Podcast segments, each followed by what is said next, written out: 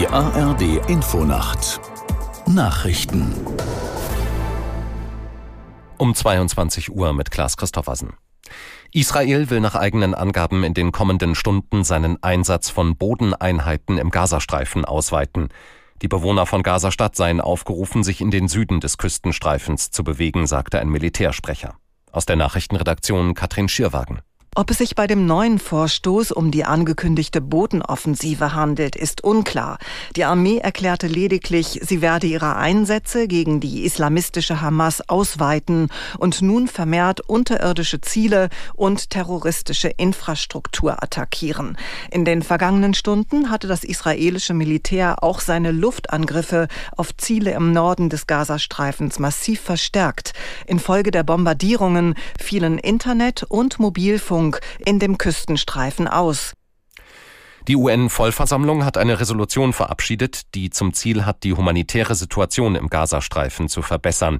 Darin wird auch eine sofortige Waffenruhe gefordert. Das Papier erreichte eine notwendige Zweidrittelmehrheit. Deutschland enthielt sich. Resolutionen der UN-Vollversammlung sind allerdings nicht rechtlich bindend, sondern gelten als symbolisch. Die Europäische Union hat der Ukraine weitere militärische und humanitäre Unterstützung zugesichert. Die EU werde dem Land so lange helfen wie nötig, hieß es nach einem Gipfel der Staats- und Regierungschefs in Brüssel. Ungarn und die Slowakei stellten allerdings klar, dass sie gegen neue Milliardenhilfen für die Ukraine sind. Ein Richter hat Haftbefehl gegen drei Jugendliche erlassen, die im Kreis Lippe in Nordrhein-Westfalen einen Obdachlosen getötet haben sollen. Bei den Verdächtigen handelt es sich um einen 14-Jährigen und zwei 15-Jährige.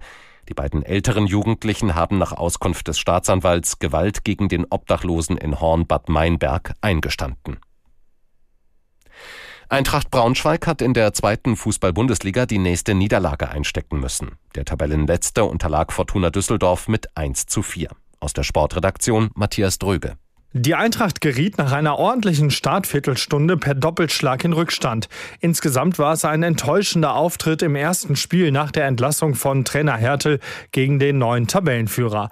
Die Partie war 15 Minuten später angepfiffen worden, da zu viele Fans im Stau gestanden hatten. Ähnlich schlecht lief es beim VfL Osnabrück. Er bleibt Vorletzter der zweiten Liga und auswärts weiter sieglos. Osnabrück verlor bei Kräuter Fürth nach einem chancenlosen Auftritt mit 0 zu 4. Das waren die Nachrichten. Das Wetter in Deutschland. Nachts oft bewölkt und zeitweise Regen, Tiefstwerte 10 bis 1 Grad. Morgen neben vielen Wolken und zeitweiligem Regen auch freundliche Abschnitte, später vor allem im Süden Aufheiterungen maximal 8 bis 16 Grad. Auf den Nordseeinseln und im höheren Bergland teils stürmische Böen. Es ist 22.03 Uhr.